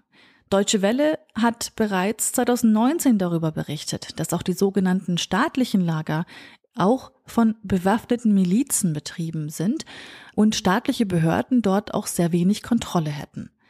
Aber aus beiden Lagern, egal ob staatlich oder illegal, aus beiden Lagern wird immer wieder von Menschenrechtsverletzungen berichtet. Die Lager sind überfüllt. Die sanitären Einrichtungen fehlen, eine medizinische Versorgung ist nicht gewährleistet. Und die Menschen, die dort inhaftiert sind, die berichten selbst von unglaublich unhaltbaren Zuständen, von Misshandlungen, sexueller Gewalt, Folter und auch manchmal sogar, dass manche Menschen durch Zwangsarbeit ausgebeutet oder auch weiterverkauft werden. Auch die Nachbarstaaten bieten für die Menschen dort keine sichere Alternative. In geflüchteten Lagern in Tunesien und Ägypten, da berichten äh, Menschenrechtsorganisationen auch immer wieder von ähnlichen Menschenrechtsverletzungen. Und diese Menschenrechtsverletzungen ahnden zu lassen, das ist auch kaum möglich, sagt die Deutsche Welle im selben Artikel. Denn die libysche Staatsanwaltschaft, die hat aufgrund der sehr, sehr instabilen politischen Lage kaum die Kapazität, die Ermittlungen durchzuführen. Und trotzdem bleiben die Zustände katastrophal. Das ist auch der Grund, weswegen seit Jahren vieles gefordert wird von der EU. Seit Jahren fordern Menschenrechtsorganisationen, der Europarat, die UNO-Flüchtlingshilfe, IOM, seit Jahren fordern sie von der EU, die Zusammenarbeit mit der Küstenwache in Libyen einzustellen. Seit Jahren fordern sie auch, dass die inhaftierten Menschen rausgelassen werden müssen. Sie müssen befreit und in Sicherheit gebracht werden. Seit Jahren fordern sie auch, dass jede Unterstützung, wenn es sie gibt, für Institutionen in Libyen davon abhängig gemacht werden muss, dass, ich zitiere, niemand nach der Rettung willkürlich festgehalten wird und Garantien für die Einhaltung der Menschenrechte gegeben werden müssen. Ohne solche Garantien sollte die Unterstützung gestoppt werden. Zitat Ende. Ich habe letztens erst vor einigen Wochen, ich glaube vor zwei Wochen war das, äh, ein Interview mit Erik Markert gelesen, dem grünen Europaparlamentarier. Der hat Deutschlandfunk ein Interview gegeben, Deutschlandfunk Kultur, und das Ziel europäischer Asylpolitik gut in Worte gefasst. Und das würde ich gerne nochmal wiedergeben. Er sagt, man erlebe seit etwas über einem Jahr die Situation, dass Rechtsstaatlichkeit und die Frage, was man den Menschen antun dürfe, kaum noch eine Rolle spiele, sondern es nur noch darum gehe, illegale, irreguläre Migration abzuwehren. Und das, obwohl es eigentlich Regeln gibt, die jetzt sicherstellen sollen, dass alle Menschen Zugang zu Asylverfahren haben. Ziel europäischer Politik sei auch, nach Markart, dass man schaut, wie können wir möglichst wenig Menschen Zugang zu Rechtsstaatlichkeit in Europa bekommen. Und das kann einfach nicht sein. Das ist und bleibt eine ganz große Katastrophe hier in Europa. Der hat übrigens auch gerade ein Buch geschrieben zu dem Thema, der Erik Wer der Marquardt? Mhm. Ah. Den könnten wir vielleicht sogar auch mal in die Sendung einladen. Bestimmt redet er gerne mit uns über sein Buch. Hast du nicht noch eine gute Nachricht? Ich habe auch noch eine gute Nachricht, aber sie kommt mit einem Aber diese Woche, leider. Mhm. Ähm, und zwar gibt es eine neue, anscheinend sehr starke und äh, wirksame Waffe im Kampf gegen Covid-19. Also wenn man die Krankheit schon hat. Mhm. Wir kennen diese Waffe schon. Wir erinnern uns, dass der ehemalige amerikanische Präsident Donald Trump letztes Jahr an Covid-19 erkrankt war und dann Trump so war Präsident? Meint man gar nicht, ne? Schnell vergessen, ne? Echt. Ähm, und dann so ein Interview gegeben hat, wo er angepriesen hat, ein Mittel, das ihm geholfen hat. Erinnerst du dich? Äh, multiklonale Antikörper. Regeneron. Mono, It's called Re Regeneron. Oder wie hat er, glaube ich, gesagt. Monoklonal hieß das auch, nicht multiklonal. Ist ja wurscht. Also es ging um eine Antikörpertherapie, die er bekommen hat von der Firma Regeneron. Und diese Therapie wurde jetzt in einer Studie in britischen Krankenhäusern getestet. Also was bringt die wirklich? Kann die vielleicht helfen, Leute, die schwer an Covid-19 erkrankt sind, äh, zu heilen? Und tatsächlich, es haben insgesamt 9.785 Krankenhauspatienten teilgenommen an dieser Studie und insbesondere diejenigen, die keine eigenen Antikörper gegen Covid-19 bilden konnten. Und das sind gar nicht so wenig. Ich war erstaunt, ein Drittel der 9785 Patienten konnte keine eigenen Antikörper gegen Covid-19 oder gegen das SARS-CoV-2-Virus, muss man ja sagen, ähm, bilden. Und diesen Patienten hat das sehr geholfen. Also die haben dann eben diese Antikörpertherapie bekommen und hatten eine um 20 Prozent höhere Chance, die Krankheit zu überleben. Was hm. wirklich signifikant ist. Und auch äh, die Aufenthaltsdauer in den Krankenhäusern wurde von 17 auf durchschnittlich 13 Tage verringert. Jetzt ist ein bisschen ein Problem mit diesem Regeneron, dass eine Dosis mehrere tausend Dollar kostet. Das bedeutet, also es gibt dann auch so eine schöne Tabelle, es ist ein Artikel aus dem Economist, so eine schöne Tabelle, wo man gucken kann, ähm, wo gibt es überhaupt einen Markt für diese Antikörpertherapie? Ja, also. Im Weißen Haus. Na, man kann schon sagen, so USA, Kanada und Europa haben auf jeden Fall einen großen Anteil, aber zum Beispiel im Asia-Pazifik-Bereich ist es unter 20 Prozent. Also gibt es eine unter 20-prozentige Versorgung überhaupt damit. In Afrika so gut wie gar nicht. Ähm, Im Mittleren Osten auch so gut wie gar nicht, Lateinamerika auch ziemlich schlecht versorgt. Also es ist eine Therapie für die weißen, reichen Länder dieser Welt, um es mal ganz deutlich zu sagen. Und das ist jetzt auch eine Debatte, die geführt wird. Also es ist sowieso eine etwas komplizierte Debatte, denn um diese Antikörper herzustellen, braucht man in dem Verfahren, also im Herstellungsverfahren, teilweise die gleichen ähm, wie nennt man das, Produktionsmittel, Werkzeuge, Ressourcen, die man zur Herstellung von Impfstoffen braucht. Das heißt, da entsteht dann auch noch eine Konkurrenz zur Impfstoffherstellung und das macht das Ganze auch noch schwieriger, weil eigentlich würde man ja sagen, nee, dann fokussieren wir uns jetzt auf die Impfstoffherstellung, versuchen so viele Menschen wie möglich auf der Welt mit Impfstoff zu versorgen und sparen uns das mit diesem Regeneron. Andererseits kannst du damit Leben retten, ja, und zwar signifikant viele Leben retten. Und deswegen trägt dieses ganze Ding jetzt auch bei zu der Debatte, die ich ja immer wieder hier in der Wochendämmerung aufmache, der sogenannte TRIPS Waiver, also der Vorschlag, ähm, die äh, Patente in Sachen Medizin und ähm, Impfstoffe rund um Covid-19 aufzuheben, das Wissen zu teilen mit äh, den anderen Ländern. Und äh, genau, also als jetzt festgestellt wurde, aha, okay, es gibt wirklich eine sehr wirksame, ein sehr wirksames Medikament sozusagen dagegen, äh, hat es diese Debatte jetzt weiter befeuert. Ich glaube, dass wahrscheinlich der Fokus auf die Impfstoffe sinnvoller sein wird, weil es einfach günstiger ist, die herzustellen und ähm, ich glaube auch, dass jede Konkurrenz zur Herstellung der Impfstoffe schlecht ist. Aber auch hier ist es so eine Zukunftsgeschichte, weil auch diese Art der Therapie, also Antikörpertherapien gibt es auch bei anderen Krankheiten, wird auch bei anderen Krankheiten angewendet. Und die gleiche Debatte wie bei Impfstoffen wäre es nicht gut, wenn das Wissen, wie das funktioniert, auch den ärmeren Ländern zugutekommt, wenn man da bestenfalls auch ähm, Fabriken hinstellen kann, wo sowas hergestellt werden kann, wenn man die Leute ausbilden kann dazu, dass sie sich das selber herstellen und so weiter und so fort. Also ich ja, glaube, aber man kann den Leuten ja nichts schenken. Das ist halt Neiddebatte. Ne? Genau, man müsste es ihnen tatsächlich schenken. Also die ja. reichen interessant, Staaten, interessant finde ich daran, dass, dass, dass diese Art von Neiddebatte wird nie Neiddebatte genannt. Mhm. Ja? Es geht immer nur, wenn gesagt wird, äh, wir finden das eine Frechheit, dass Menschen 100 Millionen im Jahr verdienen. Dann kommt äh, Neiddebatte. Aber wenn man sagt, wir finden es eigentlich schade, dass wir das denen nicht schenken, dann kommt, äh, wo, wie haben die sich das denn verdient? Als hätte sich irgendjemand 100 Millionen verdient. ja, Entschuldigung. Ja, also die Reichen haben sicherlich in Corona ja hm. sehr viel verdient. Das war auch noch eine Nachricht dieser Woche, ja, dass äh, das Privatvermögen im Corona-Jahr auf ein weiteres Rekordhoch gestiegen ist. Ja. Und auch die Zahl der sogenannten Dollarmillionäre äh, im vergangenen Jahr in Deutschland nochmal um 35.000 gestiegen ist. Ja, also ist ja, ist ja bei, an, an, angesichts dieser, angesichts des vielen Geldes, das, das existiert, äh, alleine durch die Pandemie ist das ja nicht aus, war ja klar.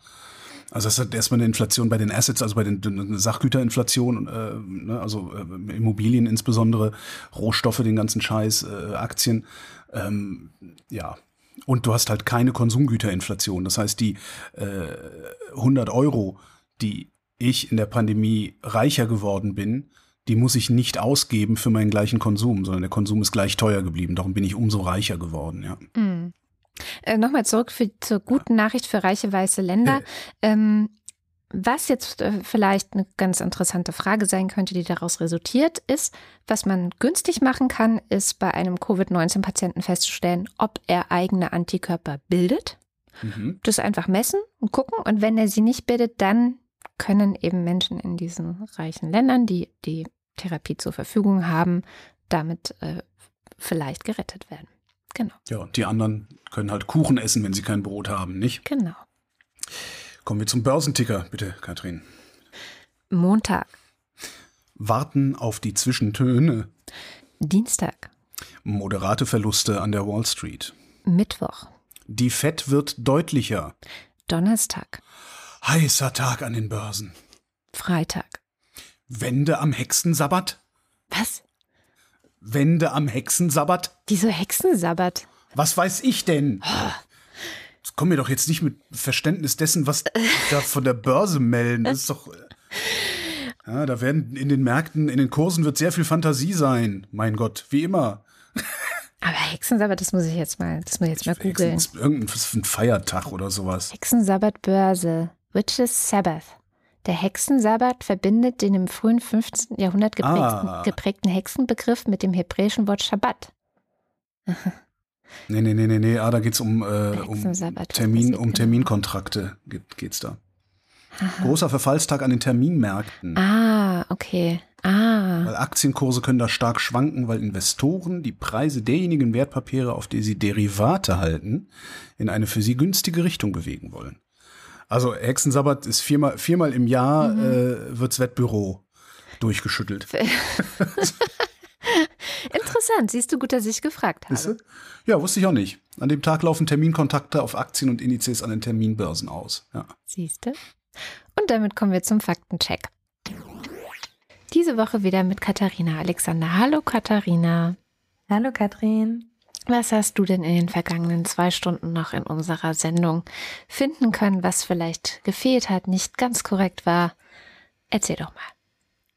Also wir starten mit der Wahl in Israel. Äh, da hattet ihr ja so zwei Zahlen, wie viele Wahlen genau es jetzt in den letzten zwei Jahren waren. Und äh, du hattest recht, die aktuelle Wahl war die vierte im Zeitraum von zwei Jahren. Yes, gewonnen. Genau. Dann hatte Holger ja das Zitat angebracht. Der ursprüngliche Urheber ist Martin Niemöller und das Zitat lautet in Gänze wie folgt. Als die Nazis die Kommunisten holten, habe ich geschwiegen. Ich war ja kein Kommunist. Als sie die Sozialdemokraten einsperrten, habe ich geschwiegen. Ich war ja kein Sozialdemokrat. Als sie die Gewerkschaftler holten, habe ich geschwiegen. Ich war ja kein Gewerkschafter. Als sie mich holten, gab es keinen mehr, der protestieren konnte. Dankeschön fürs Raussuchen. Sehr gerne. Ja, und dann habe ich viel Zeit mit dem Verfassungsschutzbericht Oh verbracht. ähm, auch da jetzt vielleicht schon mal im Vorhinein. Also das ist äh, ein, ein relativ großes Dokument. Das Mhm. heißt, wenn man sich da noch tiefergehend informieren möchte oder meine Aussagen vielleicht auch noch mal eingehend prüfen möchte, würde ich da auf jeden Fall zu aufrufen und dieses Dokument, den Verfassungsschutzbericht für 2002 für 2020, nicht 22, den verlinken wir natürlich auch in den Show Notes. Also, wir fangen mal an. Als erstes geht zumindest nach meiner Recherche nicht ganz eindeutig heraus, worauf sich diese linksextremistische Gewaltbereitschaft im Verfassungsschutzbericht bezieht. Mhm. Es gab da ein kleines Unterkapitel sozusagen mit der Überschrift physische Gewalt als Bestandteil des antifaschistischen Kampfes. Da zählten zu dieser physischen Gewalt Brandanschläge, Schmierereien und Gewalt gegen Menschen. Das war aber sozusagen keine offizielle Definition, sondern ja, wie gesagt, eher so ein Teil der Einleitung noch mit. Deswegen würde ich jetzt das nicht als äh, offizielle Definition vom Verfassungsschutz unbedingt ansehen, aber vielleicht findet da jemand ja noch mehr zur genauen Methodik. Mhm. Das würde mich auch interessieren, ja. Dann äh, bin ich der Meinung, dass die Zahlen zu den gewaltbereiten Islamisten in der Taz, in dem Taz-Artikel gefehlt haben, weil dieser Verfassungsschutzbericht da gar keine Unterschiede zwischen gewaltbereiten und nicht gewaltbereiten Islamisten ausweist, sondern nur zwischen unterschiedlichen Islamist als islamistisch eingestuften Organisationen unterscheidet. Mhm. Das ist ja auch ein bisschen, naja. Ja, hat mich auch ein bisschen gewundert. Aber wie gesagt, auch da kann es gut sein, dass ähm, jemand der oder die noch tiefer in diesen Bericht reingeht, äh, das gerne noch korrigieren kann. Aber das ist jetzt ja das Ergebnis meiner Recherche. Und nochmal zum Thema Antisemitismus von links und von rechts. Der Verfassungsschutzchef Haldenweg nennt Antisemitismus eine Klammer, die diverse Extremisten vereint. Mhm. Ja, Islamisten und, letztendlich auch, ne? Muss man ja auch noch mit dazu ja, zählen, ganz genau. häufig. Ja. Und ähm, als Lesetipp vielleicht über Antisemitismus aus der Linken. Ähm, es gibt bei der Bundeszentrale für politische Bildung einen Artikel, den ich in dem Zuge mal empfehlen wollte. Und zwar heißt der Antisemitismus im linken Spektrum von Tom David Uhlig. Der ist Mitarbeiter bei der Bildungsstätte Anne Frank und äh, beschäftigt sich mit diesem Thema Antisemitismus unter Linken. Mhm. Also da kann man sich auf jeden Fall noch mehr einlesen. Das ist ein guter Tipp. Vielen Dank. Und ich muss auch noch mal sagen, der Verfassungsschutzbericht, auch der Grund, warum ich ihn jetzt nicht gelesen habe für die Sendung, der hat 300, über 380 Seiten. Also ne, es ist auf jeden Fall ein gutes Brett. Man kann gut drin suchen, immerhin. Ja. Das stimmt. Genau, noch zum Thema Antisemitismus. Ähm, nach meinem Stand kann man Ken Jebsen durchaus begründet als Antisemiten bezeichnen. Wir verlinken dazu einen Artikel aus dem Katapult-Magazin in den Show Notes, in dem Aussagen aus seinen YouTube-Videos von einem Antisemitismusforscher eingeordnet werden. Mhm. Und jetzt ein kleiner thematischer Sprung zu PKWs. Eine ganz kleine Anmerkung nur. Diese Berechnung des ADACs, wie teuer die Autonutzung ist, ähm, die bezieht sich auf fünf Jahre statt sechs Jahren. Mm, mhm. Die Laufleistung ist aber genau wie Holger gesagt hat, 15.000 Kilometer im Jahr und auch ja sozusagen nichts Inhaltliches, sondern etwas Formales. Der Text von Heiko Bilinski erschien nicht in der SZ, sondern auf Bilinskis Blog she at Haibi, aber der Link ist ja trotzdem in den Show Notes. Mhm. Dankeschön. Und als letzte Anmerkung habe ich noch ähm, die bundesweite Inzidenz der 10- bis 14-Jährigen. Die ist nämlich sogar noch ein bisschen höher, als du gesagt hättest. Ich glaube, du sprachst von 33 mhm. und ich habe sie jetzt für die vergangene Woche sozusagen ähm, nachgeschaut. Da lag sie bei 35,5 und ja. ist auch wirklich die höchste im Vergleich zu allen anderen Altersgruppen. Ja. Ja, ich hatte für Berlin geguckt, genau. In Berlin war es 33. Ja, das ist doch gut zu wissen. Wir verlinken dann natürlich auch nochmal alle deine Links, die du hier mitgebracht hast für diesen Faktencheck in den Show Notes. Alles klar, gut. Dann äh, ein schönes Wochenende. Und jetzt sind wir wirklich am Ende der Sendung. Und wie immer am Ende der Sendung sagen wir vielen, vielen herzlichen Dank dass ihr uns unterstützt und möglich macht. Ich kann es immer nur betonen, die Wochendämmerung ist mhm. und bleibt ein HörerInnen finanzierter Podcast. Das heißt, je mehr ihr uns in den Topf werft, desto besser können wir diese Sendung machen. Und zum Beispiel hat Holger schon länger keine Gehaltserhöhung mehr bekommen, nicht wahr? Das ist richtig. Und ab Ende nächster Woche bin ich ja umso mehr darauf angewiesen. Ja. Denn ich höre beim Radio auf. Ja, oh je. Also, Bitte, gebt Holger. Am Ende der Liste sage ich dann, ich spare auf ein Brötchen. ja, genau. Ähm, wie ihr uns unterstützen könnt, findet ihr auf der Seite wochendämmerung.de. Da gibt es ganz viele Wege. Viele von euch nutzen eine Direktüberweisung auf unser Konto. Andere zahlen uns was ein bei Steady. Und da gibt es die Ultras und den Fanclub. Und weil die uns jeden Monat so viel in den Topf werfen, lesen wir am Ende dieser Sendung ihre Namen vor. Platz 1. Elegia einzigartig von Huxarien wartet auf und so weiter. Guido Baulich. Alexander Bonsack ist dankbar, dass die meisten Eisdielen bei Spaghetti Eis Streusel von weißer Schokolade und kaum noch Kokosraspel verwenden. Marc Bremer. Oliver Delpi. Mein rosafarbener Delfin-Vibrator ist nicht kaputt, er ist gerade einfach nur im. Folgt mir erst, wenn sich diese Nachricht in circa 5 Sekunden selbst zerstört, denn ich bin nicht eure. Andreas Freund. Erik Fröhlich. I am anti-life, the beast of judgment. I am the dark at the end of everything, the end of universes, gods, worlds, of everything. And what will you be then, Dream Lord? I am Hope. Neil Gaiman, Sandman. David Hasenbeck. Adrian Hauptmann. Die Scheißpandemie ist noch nicht vorbei. Erste Delta-Ausbrüche an Schulen wie in Hildesheim. Viele noch nicht geimpft, aber Abstand und Maskenpflicht muss ja unbedingt weg. Katharina Höhl. Ich schiebe dir hinten und vorne rein. Ich scheiß dich sowas von zu mit meinem Geld und dann nimmst es und dann hab ich dich, dann gehörst du mir. Ich lass dich vorlesen, was ich will, verstehst du, Junge? Gegen unsere Steady-Kohle hast du ja keine Chance. Komm, und jetzt sag Heini zu mir. Muhahaha, ich bin deine Nemesis. Matthias Johansen hat übrigens irgendwann mal, ich weiß gar nicht, es war ein Blog-Kommentar, ich weiß auch noch nicht mehr in welchem Blog, eventuell sogar in meinem, in einem ganz alten, äh, den Begriff Hafenloher Ökonomie gegründet, begründet.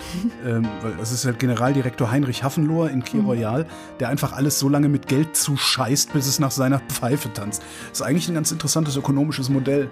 Mhm. Matthias Johansen, Arndt J. Kästner. Olaf Kock, Oliver Krüger. Müsli Müsli Miam Miam Miam, Robert Nieholm. Christian Pingel, Rufus Pil Pilatus, wollte ich gerade sagen. Rufus Platus. Nu, sagen Chris und Moni. Michael Salz. Jörg Schickis schaut in die Liste nach unten und da steht Anita Schroven. Elias Seichter. Wing Commander Lord Flashards Hausmusik. Soll eure Welt doch untergehen, solange ich nicht drunter stehe. Ich mal den Teufel nicht an die Wand, ich lass ihn für mich kochen, Mann. Barry Manilow hat nie auf Deutsch gesungen, Nee. meines Wissens. Das Nee. ist dann, ist das ähm, Leonard Nimoy, Mr. Spock, der hat auf Deutsch gesungen. Mhm. Roman Schlauer. Joachim Ullers. Moste Techi findest du übrigens prima, wenn Holgi singt. Und hat Urlaub und Rhabarberkuchen. Nicht schlecht. Jens Wiewig. Bernd und Froschi Wehmöller. Justus Wilhelm. Markus Dietz. Und damit sind wir beim Fanclub. Apple Knückerjatz. Julie und Sebastian. Kati. Nico Abeler. Haus 1. Alles Podcast oder was? Why do you go away und so weiter. Viele liebe Grüße an Sonnenschein und Ralo. Sonnengeschein und Ralo. Volker Arendt. Anja und Jan aus Bielefeld. Johanna Bächle. Johannes Bauermann. Thomas Bauer. Florian Beisel. Happy Birthday to you. Happy Birthday to you. Happy Birthday, lieber Nico. Happy Birthday to you. Entschuldigung. Simone Blechschmidt. Da freut sich der. Wer hat sich Techi. mehr gefreut? Der Moss. Techi, genau. Markus Boslett. Klaus Breyer. Daniel Bruckhaus. Mike Bültmann. Muli Wanji. Clemens Langhans und Christoph Henninger. Christoph Henninger und Clemens Langhans. Gian-Andrea Konzett. Wenn Sie den AGB und den Datenschutzbestimmungen der Wochendämmerung GmbH zustimmen möchten, dann klicken Sie bitte hier. Miriam und David. Nee, nee. Ge- Oh, ne, du. Du musst, Ganz du musst. schlimm. Es is a Gerl und Rinder. Da schwäm seine Dächter vor Bibsch sind das Kinder. Der eine, die winkt mit dem Schnupptuch und lacht, ach Baba, ist das eine gömische Nacht. Cristiano del Tauscho. Boku war den Taco und so weiter. Ich bin dir so dankbar, dass du das immer liest, echt. Ne? 15. Juni 2021. Mehr als 49 Prozent der deutschen Bevölkerung haben mindestens eine Impfung bekommen und mehr als 27 Prozent sind vollständig geimpft. Quelle Zeit Online, 17. Juni 2021.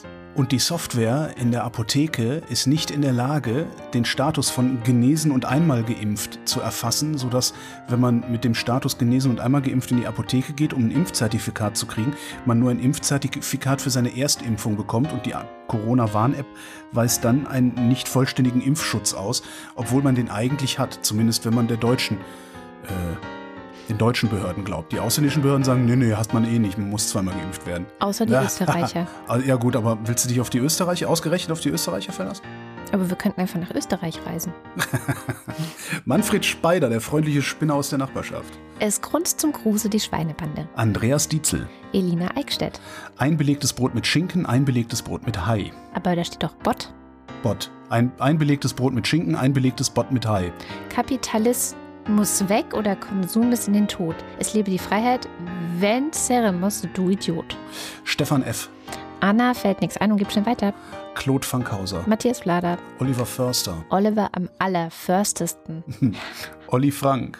Tausche Arbeitsplatz, 25 Stunden Woche, knapp 4000 Euro netto mit netten Kollegen, freier Zeiteinteilung und einem sehr netten Chef. Urlaubsgeld und 13. Gehalt wären verhandelbar. Gegen meinen. Markus und Julia freuen sich über jede neue Folge. Mariana Friedrich, Wolfgang Fröhlich. Helge Georg, Die Muxi Girls. Bärbel Grothaus, Sally der Pinguin grüßt alle, die sie kennen. Ricardo Gatter, Simon Hägler. Silke Hartmann, Jan Heck. Sven Hennissen, Ralf Herbst. Nils und Hilke, Andreas Jasper, der ratlos zurückbleibt. Philipp Kaden, Captain Käffchen. Arne Kamola. Wer das liest, ist toll. Katrin hat ja auch eine sexy Stimme, jedenfalls beim Wochentage vorlesen. Alexander Klink. Abracadabra, Hokus, Krokus, Kokosnuss, Simsalami, Bim. Markus Krause. Magali Kreuzfeld. Pia Kronquist. Thomas und Corina. Oliver Kohlfink. Sebastian Lenk und Henry Vize. Detmar Liesen. Nico Linder. Florian Link. Yogi Löw. Linus Löffel. Sabine Lorenz. René Ludwig. Das Leben, das die meisten führen, zeigt ihnen, bis sie es klar erkennen, man kann sich auch an offenen Türen den Kopf einrennen. Da stimmt das Versmaß nicht, das nervt. Macht das heil! Macho und Mäuschen. Martin Meschke. Robert Meyer. Nevermind. Johannes Möller. Lordium Mondkind. Die Mulle. Johannes Müller. Celine Neubig. Thorsten W. Noll. Kleine Hunde, Obst ist da. Krise kommt. Sein Name, mein Name ist Oliver. Oliver wie in Brokkoli-Verschwendung. Die CDU ist korrupt. Nein, doch. Die voluminöse Expansion. Die dicksten Bauern haben die dümmsten Kartoffeln. Boris Perner. Nora Hoffmann und Peter Schmäler. Josef Potter. Sebastian Quapp. Hallo, guten Tag. Ich bin Herr Radioven und ich bin ganz zufällig hier, um Ihnen das Geheimnis meiner Sendung, das Frühstück, Wilhelm Reich. Ronny Reichenberg, Milena Robbers. Wer Christian. Herrn Radioofen noch kennt, ist echt alt übrigens. Ich kenne ihn nicht. Äh, sei froh. Christian Rohleder. Dann bist du halt auch nicht so alt. Markus Römer. Bin ich auch nicht. Sven Rudloff. Ruth Rutz. Du aber. FS. Äh, Schmerzen habe ich. Jürgen Schäfer. Bodo Schenker. Christian Schluck. Christian Schmidt. Der Schommi. Feldwebel Schulz. Susanne Schulze. Chip, chip, chip, chip und chap. Ritter des Rechts, chip, chip, chip, chip und chap. Den Bösen geht es schlecht. Sie lösen jeden Fall, was sie auch tun. Das Böse hat nie Zeit, sich auszuruhen. Theresa Ja. Sievert. Was hast du da gemacht? Ich habe Zeit vergehen lassen. Ah ja. Birgit Sobich. Ich habe nämlich in eine Einrichtung, mit der ich Zeit vergehen lassen kann. Hm. Krass, ne? Schlau. Das ist schlau, ja. Ein Apparat, zu, ein, ein manuell betriebener Apparat zum Vergehen lassen der Zeit. Wo waren wir? Jens ah ja, Sommerfeld. Jens Sommerfeld. Im Übrigen bin ich der Meinung, dass Nationalismus keine Alternative, sondern eine Katastrophe ist. Marie Stahn. Christian Steffen, Sabine Stein. Philipp Steinkopf, Suse und Martin Stöckert. Michael Sümanek, Moritz Timm. Alexander Klink bekommt gar nicht mit, dass ich ihm surrealistisch, sur, sur, surrealistische Grüße sende. Sind das jetzt schon surrealistische Größe? Ja, aber sie hat ja davor ganz viele surrealistische Grüße gesendet, die ganzen Wochen. Naja, Alexander. Johann und Eli und Anna und Gregor sind hocherfreut, denn sie, haben keine Termine und leicht einen Sitzen. Prost. Martin Unterlechner, Jan van Finkenreue. Yannick Völker, Stefan Wald. Andreas Woschk. The British Crown. Vielen Dank für die schöne Weihnachtskarte. Lars weiß nicht, ob er auf eine Flasche Schnaps oder eine Tasse Tee ausweichen soll. Der überlegt aber jetzt auch schon ziemlich lange. Ne? Mhm. Steven Welch, Wir gehen aus. Wenn wir nicht zurückkommen, räche unseren Tod. Jenny Wiegand, Mein Name ist Tim, wie in Schmetterlings Bestimmungsbuch. Tobias Wirth, Ich wünsche mir Kaiserschmarrn und leckeren Espresso am nächsten Wochenende. Wochendämmern macht Spaß. Danke, Holger und Katrin. Jetzt habe ich Hunger. In einer Gesellschaft, die dich Geld, Gewicht, Kalorien und Schritte zählen lässt, sei rebellisch. Zähle deine glücklichen Momente. Also zähl dein Geld. Oder. äh, Viele Grüße an den lieben Zausel. Hoffentlich hört er hier auch schon zu. Christoph Ziesecke. Commander Wedge Antilles. Wo Licht ist, muss es auch Schatten geben und so weiter. Lisa Linde Schröder. Vielen herzlichen Dank. Ja, vielen Dank auch von mir. Es sichert meinen Lebensunterhalt. Und das war die Wochendämmerung vom 18. Juni 2021. Wir danken für die Aufmerksamkeit. Tschüss.